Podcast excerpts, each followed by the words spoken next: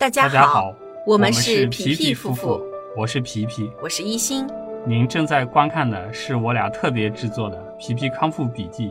自救求生学习专题系列。旨在为您踏上康复之路时指条直路。然后就骨髓抑制，大多数的这个肿瘤化疗药物都会引起骨髓抑制。骨髓抑制的最初表现呢，就是白细胞，特别是这个粒细胞下降最多，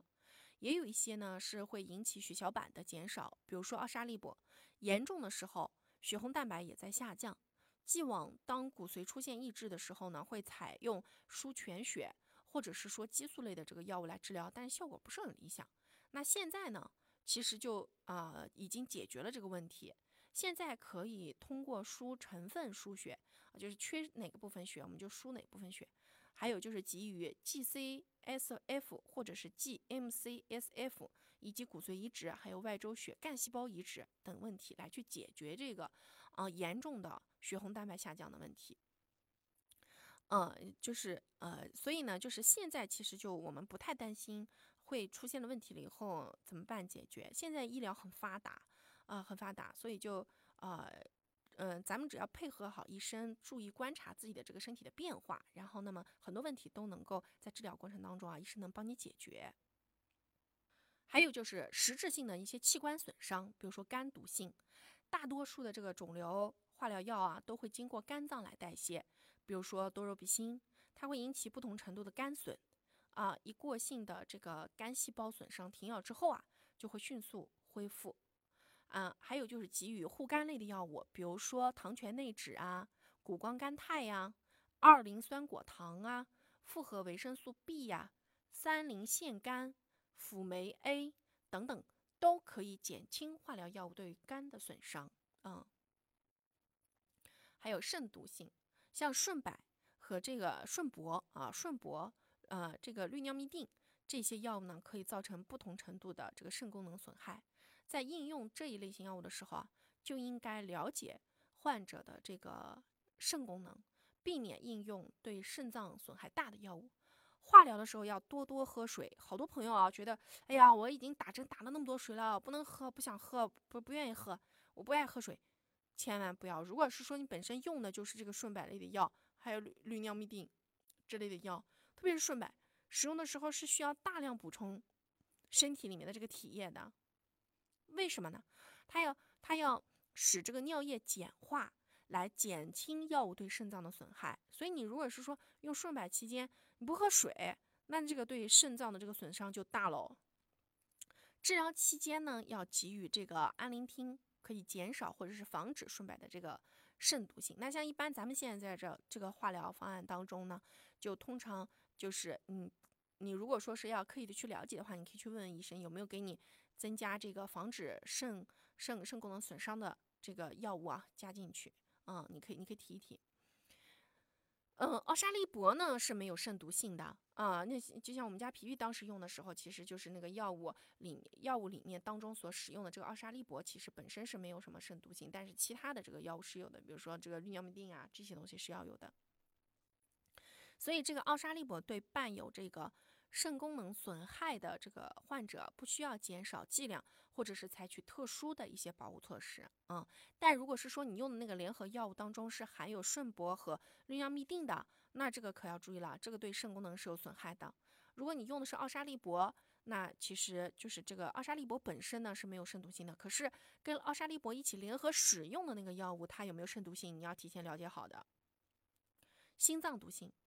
在使用卡培他滨等这些药物的时候，会出现心脏毒性，表现为心电图的改变，比如说心律失常啊、心功能衰竭呀等等等等。呃，比如说，呃，如果说患者本身就有这个心脏有器质性的病变，或者是以前呢有过胸部放疗的患者，那么就应该特别考虑啊，就是说这个东西心心脏的毒性会产生。心脏毒性与药物蓄积量有关啊、患者。一生当中，多柔比辛的累积剂量不应该超过啊、这个每平方米五十毫克。治疗过程当中应该做心电心电监护，左心室射血指数测定以及服用辅酶 Q 十或者是其他保护心肌的药物，比如说果糖、二磷酸钠、三磷腺苷、氨磷汀、右丙亚胺、血管紧张素、转化酶抑制剂、贝塔受体阻滞剂等等等等这些药物来配合一起去来保护心脏。第五个呢是局部的毒副作用，包括了局部刺激作用和静脉炎。许多这个化疗药物都有局部刺激作用，会对血管造成损伤。比如说多肉比辛，它如果是漏到了这个血管之外呢，就会引起组织的这个大面积坏死。使用这类药物的时候，应该高度注意，不要漏到血管之外。嗯，也就是说，适合去选择一些大的外周静脉，有计划的由远端静脉开始使用，或者是经过深静脉留置给药。啊，留置针，像我们家皮皮当时就是给他做的是那个颈部动脉的留置针，然后来去给他做的这个快注啊，注射啊，快注射，给他弄进去的。药液稀释浓度不宜过高，给药速度不宜过快，一旦漏到血管之外，就要尽量的抽取漏出的药液，局部冷，嗯，并局部。冷敷、热敷、封闭皮下注入相应的解毒剂。我就记得印象很深刻，有一次就之前没有去做这个颈部的这个呃这个留置针的时候呢，是在他的手上手上来打的，然后手臂上来打的。那就有一次呢就漏了，然后呢他整个手小臂都肿起来了，哎那次蛮吓人的。然后那么呃，如果是发生了静脉炎，因为经常打针啊，就打的太多，静脉炎就可以在化疗之后来给予这个硫酸美容液、多磺酸粘多糖、乳膏霜剂啊，这个这个呢也叫洗疗妥霜剂，来进行外敷，去来缓解这个静脉炎的这个症状。还可以用高渗葡萄糖液和维生素 B 十二液混合外敷，啊，B 十二液混合外敷。啊，比如说你如果是在家里面啊，如果你是在家里面，你也可以用新鲜的马铃薯片儿来敷一敷啊，新鲜的马铃薯片敷敷，就在家里面回，就你治疗结束了以后回家，因为你就没有这些药了嘛，然后那么可能你就可以在家里敷敷马铃薯片儿，也可以来去缓解这个静脉炎的这个症状。神经性系统的这个毒性呢，它还包括了神经损伤和脑功能障碍。它通常是以周围神经损伤比较常见，比如说这个手指、脚趾端的这个麻木啊，还有它这个肌腱啊，还有就是连接各种关节的这个腱肌腱反射消失，感觉异常，就它这个感觉会发生一些麻木啊等一些异常，便秘、麻痹性的肠梗阻等等等等。停药之后呢，它自己就会开始恢复。脑功能障碍呢，通常是以这个氟尿嘧啶等常比较常见。他呃，医生呢一般会呃给给给给那个患者来开一些维生素 B 一呀、B 十二呀这些神经性就是营养神经性的这种药物，还有就是这个血管扩张类的药物来去改善他的这个麻木症状。像这个奥沙利铂，它会引起周围神经的感觉异常，呃，周围感觉神经的异常。它这个机制呢，就是是神经细胞膜的钠离子通道发生了改变。呃，是呃，是否可用近低的这个呃离子啊？一般呢，它用的是这个啊钙离子、镁离子来去进行预防。通常呢，就是说，呃，意思就是说，医生现在也在研究一个事情，就是说，是不是可以用通过来去滴进镁离子和钙离子来进行预防它这个神经性的细胞膜的钠离子通道的改变。这个就是其实是属于这个呃细胞的这个分子生物学方向的一些呃问题了。像神经性毒性又分急性和累积性的两种，会出现出现这个急性毒性，停药之后呢，会在几个小时或者是几天之内呢就会恢复。累积性的这个毒性呢为剂量限制性毒性，累积剂量一般会达到。这个每平方米八百毫克以后会发生功能性障碍的危险性是百分之十到十五，停药之后十二到十三周就会逐渐恢复。所以它这个恢复起来呢，其实是比较慢的，因为它还会有一个逐渐逐渐这个代谢和你这个神经神经系统需要慢慢慢慢被滋养过来啊，有一定的这个相关性。脱发，脱发是最常见的了。肿瘤化疗药物呢，会损伤毛囊，导致毛囊内增殖比较快的一些细胞啊死亡，引起不同程度的脱发。呃，其中呢是以 N 环类的药物使用会比较明显。一般在用药十分钟之前，会给患者头戴冰帽，持续至停药之后的三十分钟左右，来减轻脱发。但是这个疗效呢，也不是很肯定的，就就是就是到底这个作用能不能去改变，就是能不能去这个预防啊和减少这个呃这这这这个脱发产生呢？这个效果其实不确定。一旦出现脱发，停药之后呢，头发可以逐渐生长，所以这个其实掉头发呢，对于身体健康来讲呢，没有什么不良影响，就是影响美观。那像一般，就是这个停药之后回家呢，你就用那个生姜洗发水啊。现在现在市面上就是这个长头发很好的那个生姜洗发水，你用一用，这个头发也很快就能长出来啊。这个所以这个头发倒不是一个最最最最不得了的一个一个影响。还有像比如说你用的是奥沙利铂类的，它基本上不怎么掉头发，掉头发比较少。嗯，发热，发热伴有血细胞减少以及。感染是药物毒性的早期反应，发热呢也可能是药物急性全身反应的一部分，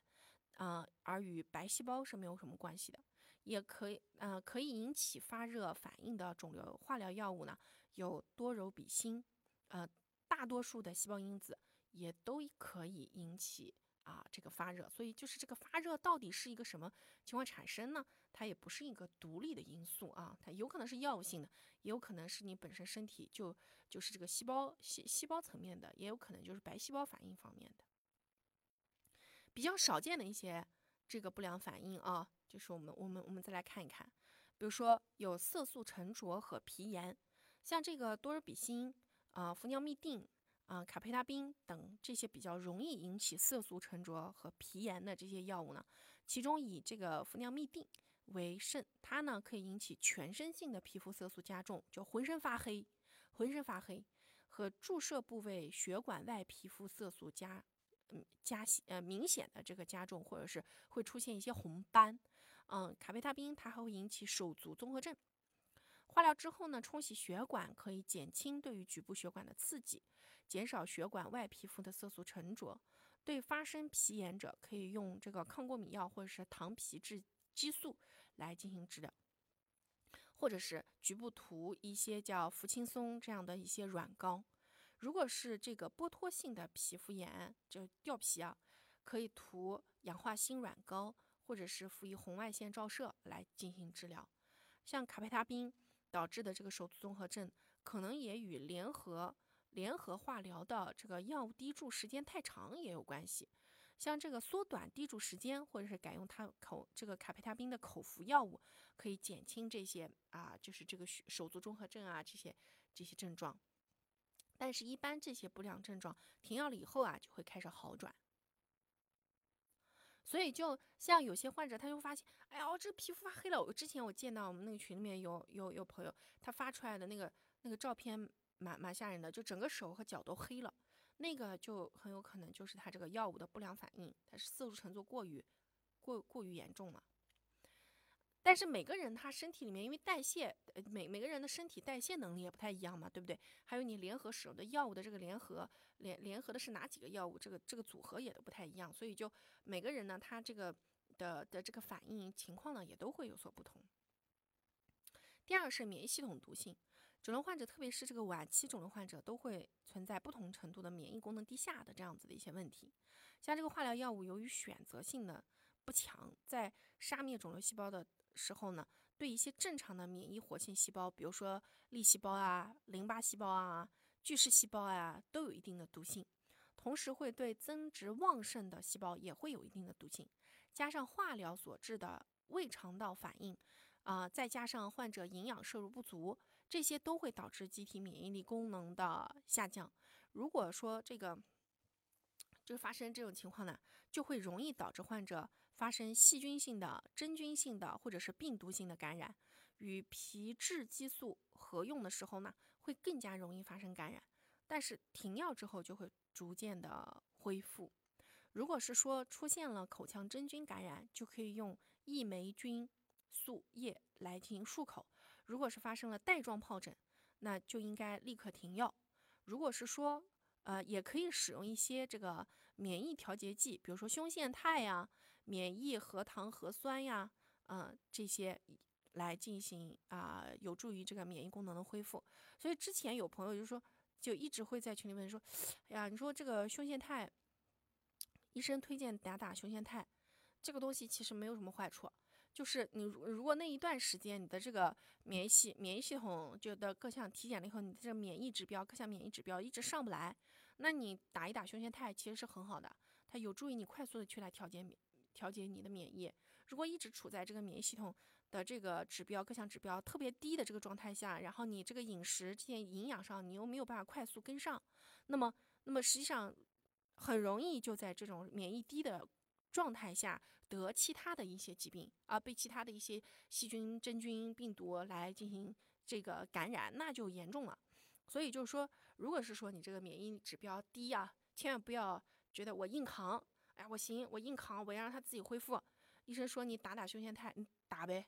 那不要那个特别轴啊，就不要不要不要不要特别轴轴在那里，觉得哎是药三分毒，这个不是的。胸像胸腺肽呀、免疫核糖核酸啊这些免疫调节的这些。这这些这个免疫调节剂，在你真的特别需要的时候打一打，没有什么坏处的，可以帮助你快速恢复，对不对？即使是有一些副作用啊什么之类的，这副作用也好过于你这个因为化疗药物导致的这些副作用，对不对？还有就是眼部损伤，在使用了顺铂顺顺铂干扰素这些药物之后呢，会引起结膜炎、角膜炎、视神经炎，呃，一过性失明。以及畏光、睑下垂啊、眼睑下垂、白内障、视力减退等等等等这些眼部损害，所以就如果是说使用了顺铂或者是干扰素这一类型的化疗药物呢，就要定期去做眼科检查。一般停药之后呢，眼睛的这个情况也会自行恢复的，